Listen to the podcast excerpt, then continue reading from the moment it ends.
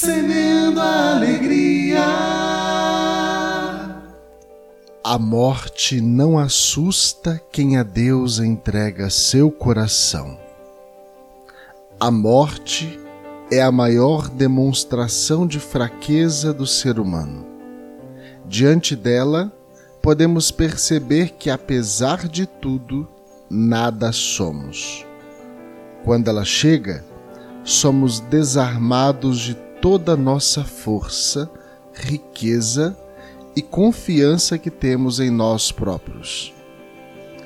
Mas quem em Deus põe a sua esperança, entende que a vida não está em si próprio, mas naquele que é fonte de vida e derrotou a morte. Se durante a vida não fizermos o exercício de morrer a cada dia, quando a morte chegar, a desesperança será eterna.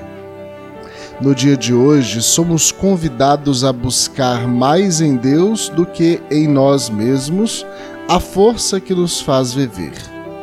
Somos convidados a encontrar Deus no outro e a ser sinal de Deus na vida do outro.